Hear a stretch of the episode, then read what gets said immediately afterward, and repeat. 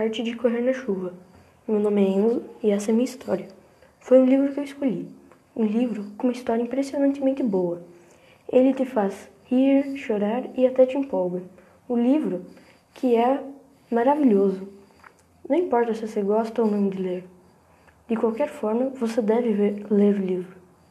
Ele fala sobre Enzo, um cachorro diferente dos outros. Enzo faz um resumo de sua vida quando está prestes a morrer, cheio de história de felicidade, tristeza e principalmente amor.